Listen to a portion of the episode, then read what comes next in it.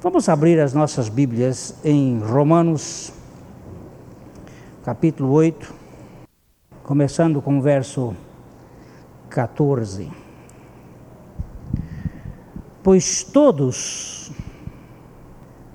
os que são guiados pelo Espírito de Deus, esses são filhos de Deus porque não recebestes o espírito de escravidão, para outra vez estardes com medo, mas recebestes o espírito de adoção, pelo qual clamamos, Abba, Pai. O mesmo Espírito testifica com o nosso espírito que somos filhos de Deus.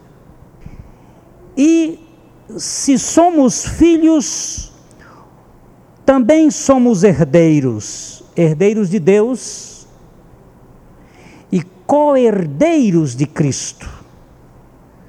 Se é certo que com Ele padecemos, para que também com Ele sejamos glorificados. Amado Pai, nós te agradecemos pela fidelidade da tua palavra, pela imutabilidade da verdade expressa que o teu Espírito nos ministra. Nós te agradecemos porque tu falas e a tua voz é ouvida pelo poder do teu Espírito. Em nome de Jesus. Amém. Eu tenho um amigo que tem filhos legítimos e filhos adotivos. Conhecendo-o, como tenho impressão de conhecê-lo, vejo que ele não faz diferença entre os legítimos e os adotivos. Mas vejo também que os adotivos não se sentem tão à vontade como os legítimos. E um dia ele me disse: Eu não sei, sempre procurei não fazer nenhuma diferença. Eles sabem que são adotivos. Mas sempre procurei tratá-los de uma maneira muito franca e muito amorosa. Mas os meus filhos legítimos, estes deitam entre nós na cama, empurram, chegam, sobem na gente, mas os filhos adotivos, mesmo que tenham toda a liberdade, eles trazem certas resistências. Carregam uma espécie de sentimento de não autenticidade. É interessante isto.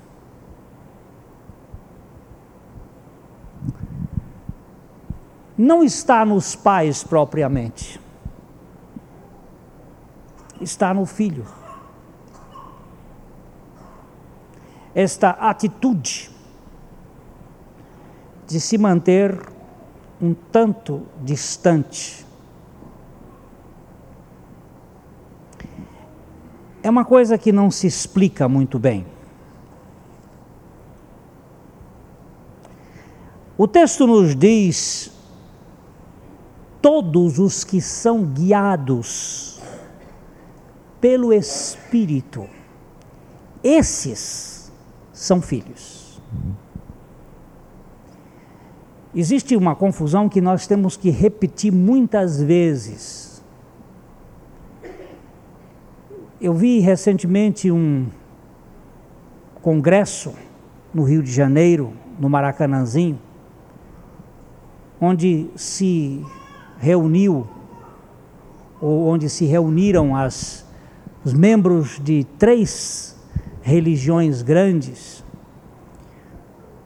candomblé ou macumba, cigana e religiões espíritas.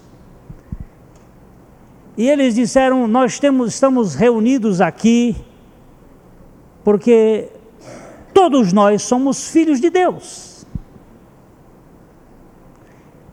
E temos que mostrar para o mundo que todos os homens são filhos de Deus. Isto é um absurdo. Todos os homens são, sim, criaturas de Deus. Foi Deus quem os criou. E quando Deus criou o homem, diz a Bíblia, criou o homem reto. Mas os homens caíram em muitos, muitos envolvimentos. E o ser humano, como está hoje, criatura divina, criado por Deus, não é filho de Deus se não for feito filho de Deus pela obra de Cristo, pela graça de Deus, regenerando este homem. Alguém já disse que Deus gerou o homem, o pecado degenerou o homem.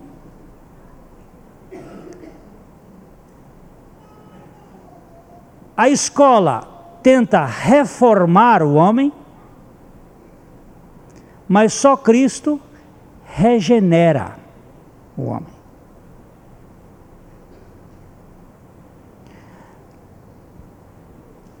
O homem é um ser voltado para si mesmo. E para ser filho de Deus, precisa ser tratado pelo próprio Deus e operada esta mudança, que não é uma mudança de religião, não é uma mudança de comportamento, é uma mudança radical de natureza e de inclinação. A salvação de Deus nada tem a ver com aspectos comportamentais, mas tem a ver com as intenções e propósitos do coração. Jesus começa mostrando a necessidade das pessoas cansadas virem a Ele. Em Mateus capítulo 11, verso 28. Vinde a mim, todos os que estáis cansados e sobrecarregados, e eu vos aliviarei. Jesus está prometendo alívio aos cansados e oprimidos. Aqueles que estão sofrendo as consequências do pecado na sua vida. Mas em, em João capítulo 6, verso 44, a palavra de Deus diz que ninguém pode vir a Cristo se o Pai não o trouxer. Veja bem que Jesus disse: Vinde a mim, vinde a mim, todos, todos vós que estáis cansados, estáis oprimidos, e eu vos aliviarei. Ele promete. Mas ao, aí a palavra de Deus nos chama a atenção para um fato. Ninguém pode vir a mim se o Pai que me enviou não o trouxer. Vinde eu... a mim. Quantos? Todos, todos vós que estáis cansados. Mas, continua, lê, lê outra vez. Ninguém pode vir a mim se o Pai que me enviou não o trouxer, e eu o ressuscitarei no último dia. Mas Jesus disse: para você vir a mim, é preciso que Deus, o Pai, lhe traga a mim.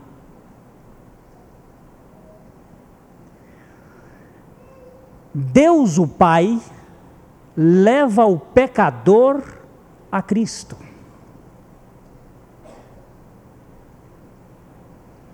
Ainda no versículo 50, 65 do mesmo capítulo 6. E prosseguiu: Por causa disto é que vos tenho dito: ninguém poderá vir a mim se o, pelo Pai não lhe for concedido. Não pode. Só em Jesus nós poderemos ser feitos filhos de Deus mas nenhum pecador vai a Jesus se o Pai não conceder, não trouxer este pecador a Cristo. Voltando a Mateus, no capítulo 11, o verso 27. Tudo me foi entregue por meu Pai. Ninguém conhece o filho senão o pai, e ninguém conhece o pai senão o filho, e aquele a quem o filho o quiser revelar. Vamos aqui por parte. Tudo me foi entregue pelo meu pai. Ninguém conhece Ninguém conhece o filho senão o pai. E ninguém conhece o pai senão o filho e aquele a quem ele o quiser revelar. Nós estamos amarrando, fazendo um nó aqui. Isso aqui é um nó que a Bíblia dá. Você só pode ir a Jesus se o Pai trouxer. Você só pode conhecer o Pai se Jesus revelar. A Bíblia costura a coisa bem costuradinha. João 14, 6. Ela coloca aqui pontos que são fundamentais para nosso entendimento. Respondeu-lhe Jesus: Eu sou o caminho e a verdade e a vida. Ninguém vem ao Pai senão por mim. Engraçado. Ninguém pode ir a Jesus se o Pai não trouxer. Ninguém pode ir ao Pai se Jesus não levar. Ele disse: para chegar a mim, para você vir a mim, é preciso que o Pai lhe traga. E para você conhecer o Pai, é preciso que eu leve você ao Pai. Ninguém vem ao Pai senão por mim. Então nós precisamos entender o que significa isto. Deus enviou Jesus ao mundo, revelando Jesus ao mundo. Deus amou o mundo de tal maneira que deu o seu Filho unigênito. Só Deus poderia revelar o seu Filho ao mundo. Mas o mundo não pode conhecer a Deus. O mundo não pode conhecer. Ele está cego pelo pecado. Ele está morto em delitos e pecados. Vem o Pai e faz tudo em Cristo. Cristo é a revelação total de Deus e a revelação total do homem. E ele, na cruz, revela toda a depravação do homem, toda a pecaminosidade do homem. O Pai está revelando o Filho ao mundo, mostrando o que ele veio fazer e qual é o propósito dele. Em João capítulo 7, verso 28. Jesus, pois, enquanto ensinava no templo, clamou, dizendo: Vós não somente me conheceis, mas também sabeis de onde eu sou. Eu não vim porque eu de mim mesmo o quisesse, mas aquele que me enviou é verdadeiro, aquele a quem vós não conheceis. Jesus estava sendo revelado ao mundo. E ele, ao revelar-se ao mundo, estava também revelando o Pai, mas o mundo não conhece a Deus, como também não conhece a Jesus. Se o Espírito Santo não vier trazer luz, é balela. Eu posso passar aqui a vida toda pregando. E às vezes pregadores pregam a vida toda para uma pessoa, e às vezes muitos pregadores pregam muitos sermões para uma pessoa só, e esta pessoa nunca chega ao conhecimento da verdade, porque não vai pela via da busca da revelação pelo Espírito Santo, suplicando misericórdia para que ele traga a revelação ele está querendo entender as coisas de Deus com a sua lógica, com o seu entendimento, com a sua razoabilidade, com a sua capacidade de interpretar. E se há uma coisa que não tem condições de caber Deus, é a nossa cabeça. Se há uma coisa que não tem condições de dimensionar o mapa da grandiosidade de Deus é o nosso entendimento. Por isso que a Bíblia diz: não te estribes no teu próprio entendimento. Quando uma pessoa quer, pela sua capacidade lógica, inteligente, filosófica, racional, analítica, querer colocar Deus para interpretar, está fadada ao fracasso absoluto. Deus não é cognoscível pela nossa capacidade inteligente. Deus é conhecível pela revelação do Espírito Santo. É pela graça. Jesus veio como a revelação de Deus ao mundo. E o Filho manifesta o pai os filhos. Nós vamos verificar aqui uma coisa interessante. Deus revela Jesus e Jesus revela Deus. Deus nos leva a Jesus e Jesus nos leva a Deus. Deus nos leva a Jesus como pecadores e Jesus nos leva a Deus como filhos. É aqui que entra a coisa. Quando nós somos atraídos, ninguém vem a mim se o Pai não trouxer. Ele está falando aqui da obra da redenção.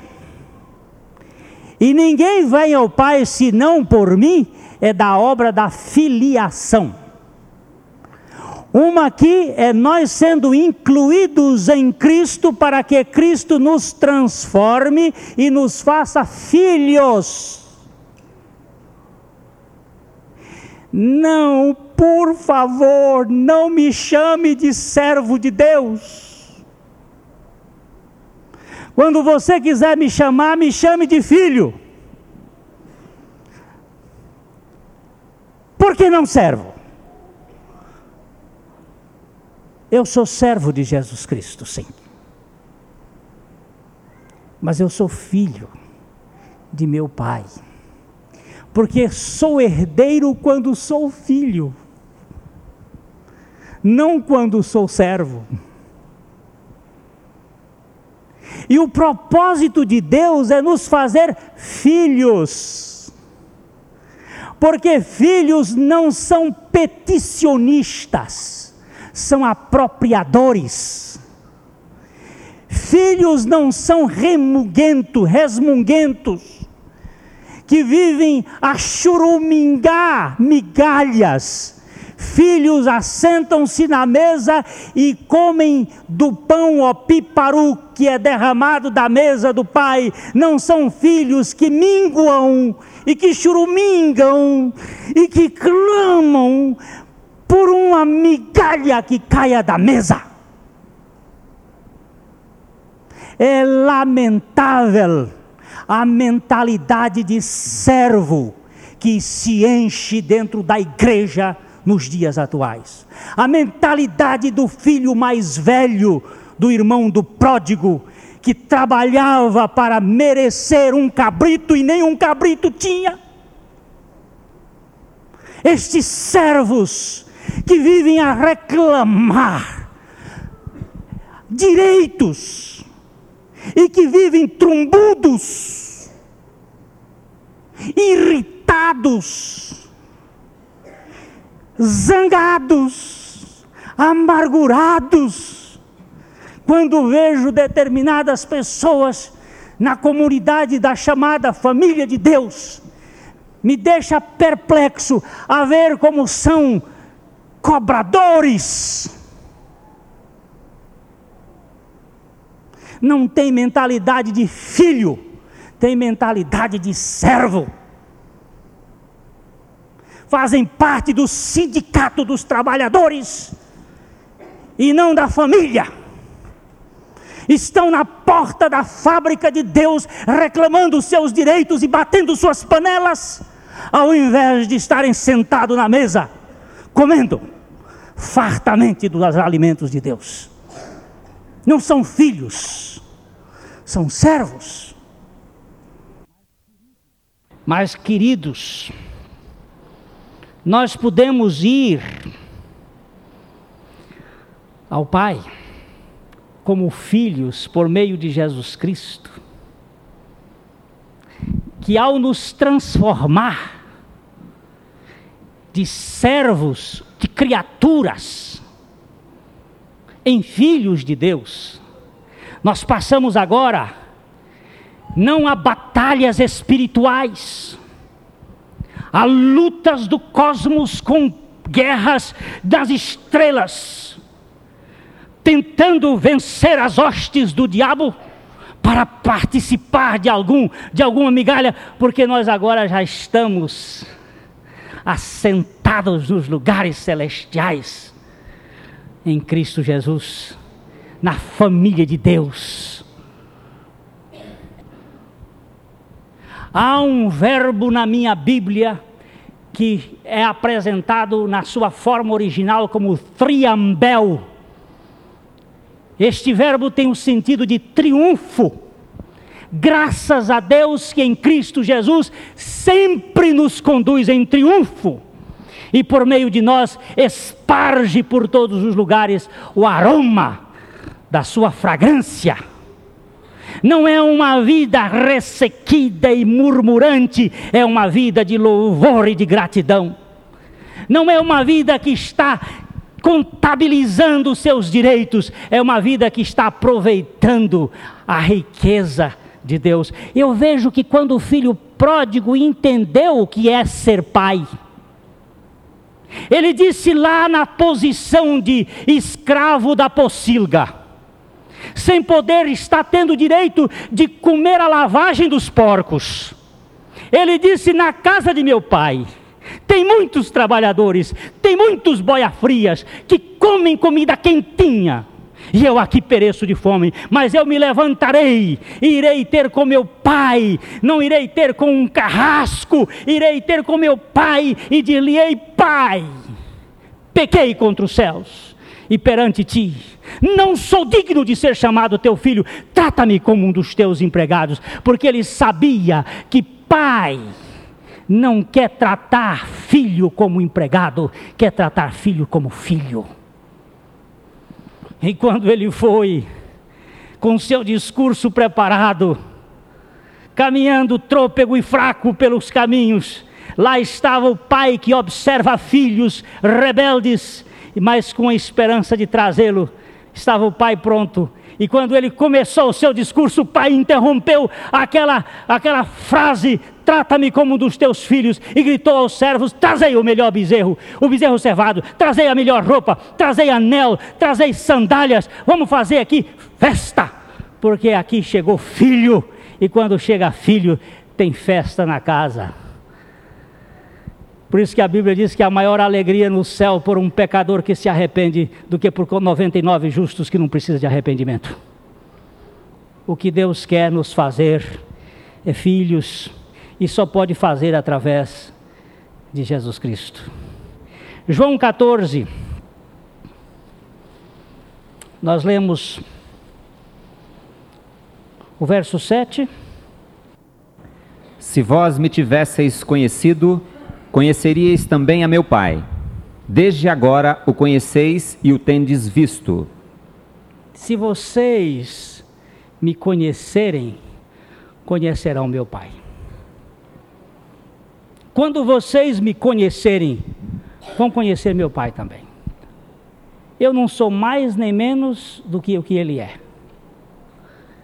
O Pai nos leva a Cristo como pecadores Cristo nos regenera na sua obra da cruz e nos devolve ao Pai como filhos. Porque o que ele quer, o Pai quer, é ter filhos, é uma família, com muitos irmãos.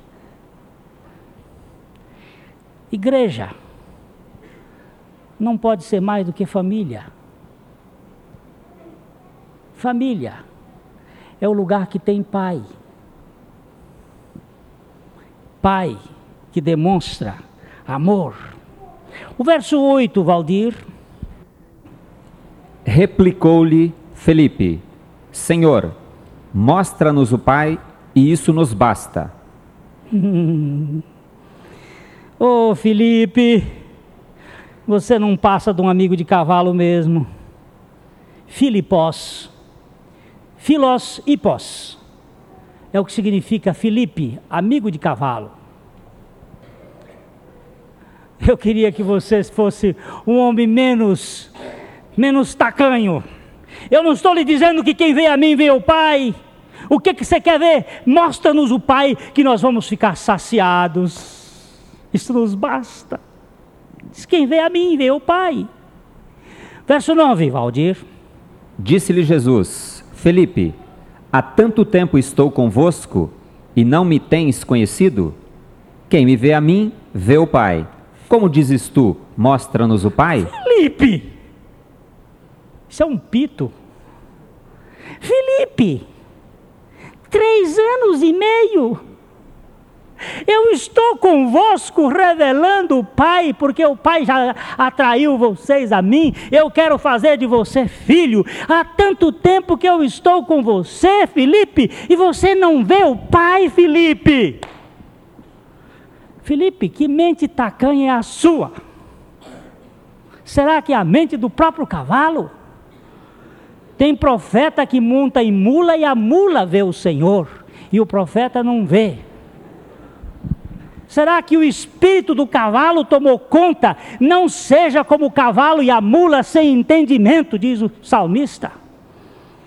Será que tomou conta de você a incapacidade de enxergar as coisas, Felipe? Eu revelo o Pai. A minha postura é uma postura de família. Eu sou filho para fazer filhos que se tornem filhos do Pai Celestial e sejam herdeiros. Herdeiros. Oh, queridos, veja o verso, nós lemos o 9, agora veja o 10 e o 11. Não crês que eu estou no Pai e que o Pai está em mim? As palavras, que, as palavras que eu vos digo, não as digo por mim mesmo, mas o Pai que permanece em mim faz as suas obras. Crede-me que estou no Pai, e o Pai em mim. Crede, ao menos, por causa das mesmas obras. Felipe, eu e o Pai somos um.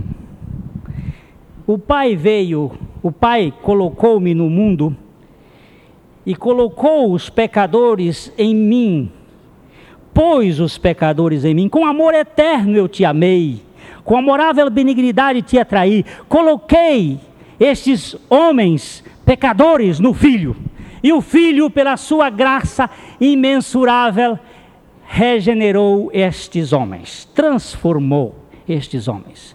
Homens exigentes, homens cheios de direito, homens que ficam implicantes com tantas coisas, eles agora são transformados em filhos e voltam-se para o Pai, não com a caderneta de implicante para cobrar qualquer coisa, mas com a escritura na mão de herdeiro para usufruir todas as promessas, porque tantas são as promessas de Deus, quantas nelas estão o sim e o amém. O que eu tenho notado é que a mentalidade do filho é uma mentalidade de apropriação, não indébita, mas tomar posse daquilo que lhe é dado, que lhe pertence, enquanto que a mentalidade do servo é de exigência e cobrança. E aqui nós conhecemos dois tipos de pessoas dentro da igreja. É o tipo que exige, que busca os seus direitos, que cobra, que pede, que reivindica, e o tipo das pessoas que gozam e usufruem porque são filhos. George Miller que é um dos homens de filhos que eu tenho conhecido na história, ele, ele não fazia pedidos a Deus. Ele mostrava a Deus as coisas. Uma certa ocasião estava faltando pão no orfanato de duas mil crianças. E ele fez uma oração assim: Pai, não há pão. Mas isso não é oração que se faça. Oração é dizer: Deus, nosso Pai que está nos mais altos céus, tu conheces o teu servo que está aqui a viver essa luta, essa penúria. Ó oh, Deus, concede pão por tua graça a estes órfãos necessitados. Aí começa aquele clamorzão, aí todo mundo fica arrepiado porque isso demonstra o espírito elevado de elucidação espiritual. Não, mas filho diz: pai, não tem pão para os meninos. E PT. Pronto. E no outro dia está pão lá. Por quê? Porque pai cuida de filho. A missionária de uma junta sentada na casa da pessoa, cruzou as pernas e mostrou o sapato furado.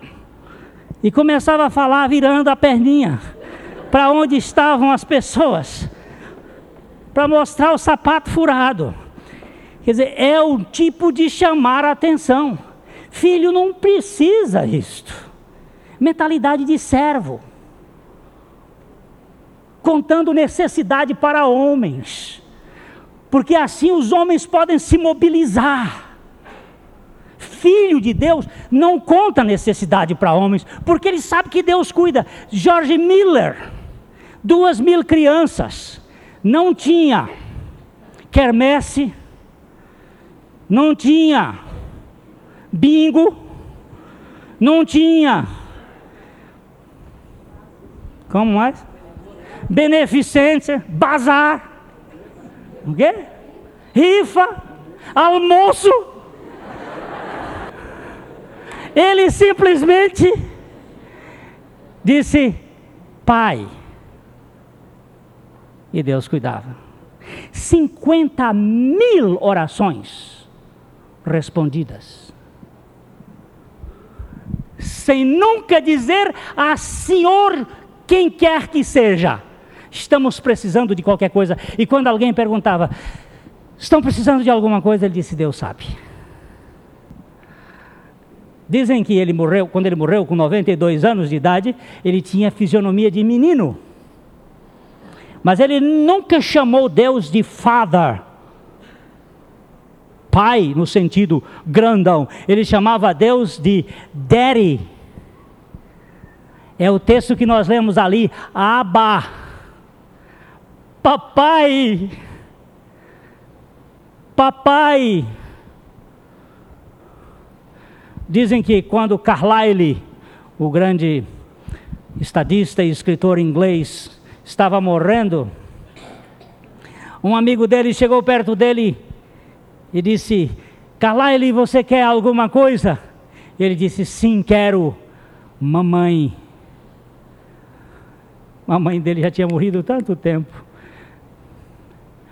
Mas se me perguntasse, você quer alguma coisa, Glenn? Eu digo, quero, papai não Augusto, mas o Augusto Pai Celestial. Porque meu pai chamava-se Augusto.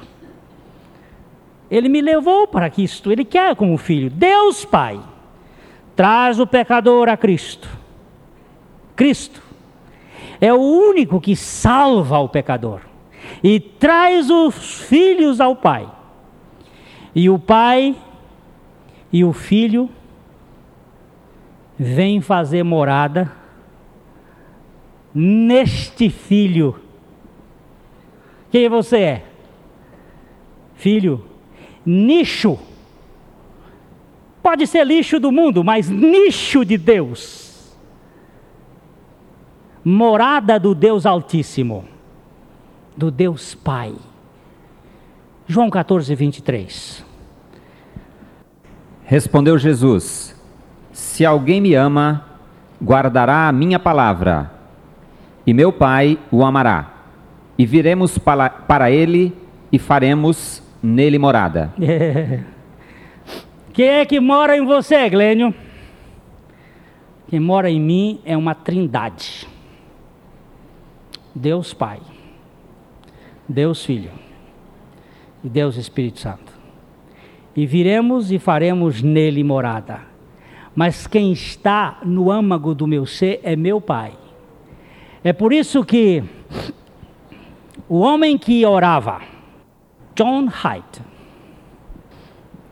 estava numa férias missionária, tinha, tinha voltado aos Estados Unidos, depois de um tempo lá, missões na Índia.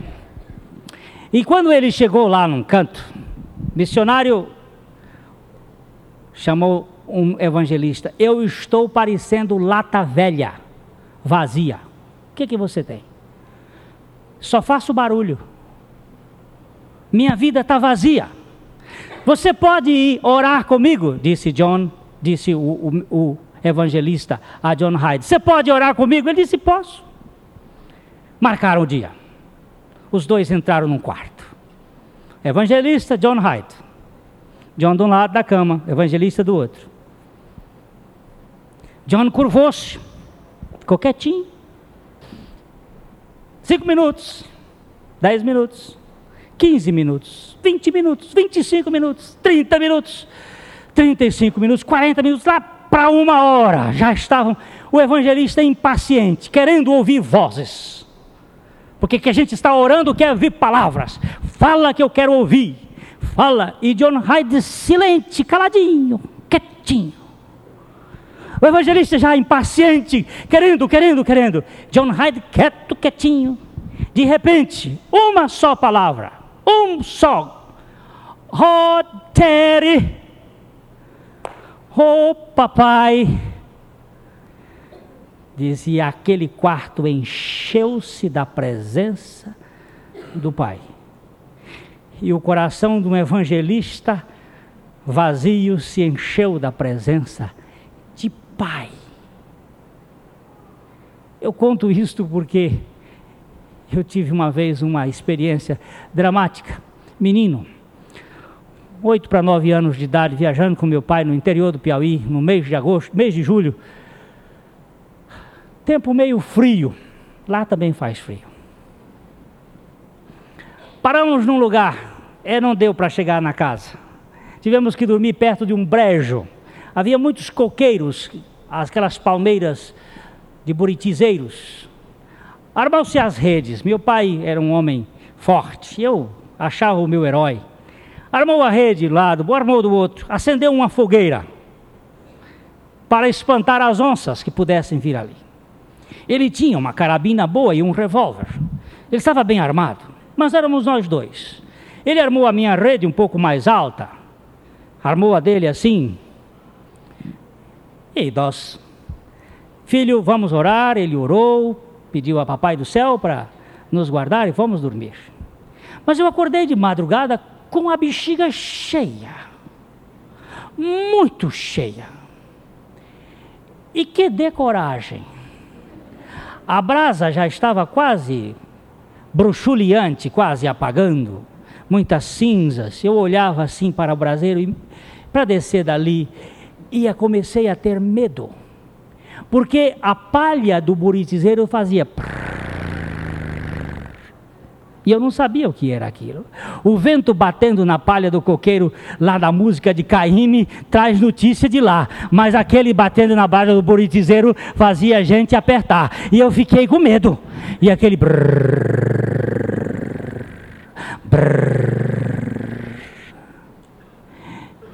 E papai roncava. Aquele sonão fundo. E eu, papai e ele não escutou. Papai! E o medo está aumentando. E na terceira vez ele disse: O que é, Glênio? Eu disse: Eu estou com medo. Mas não tem que ter medo, filho.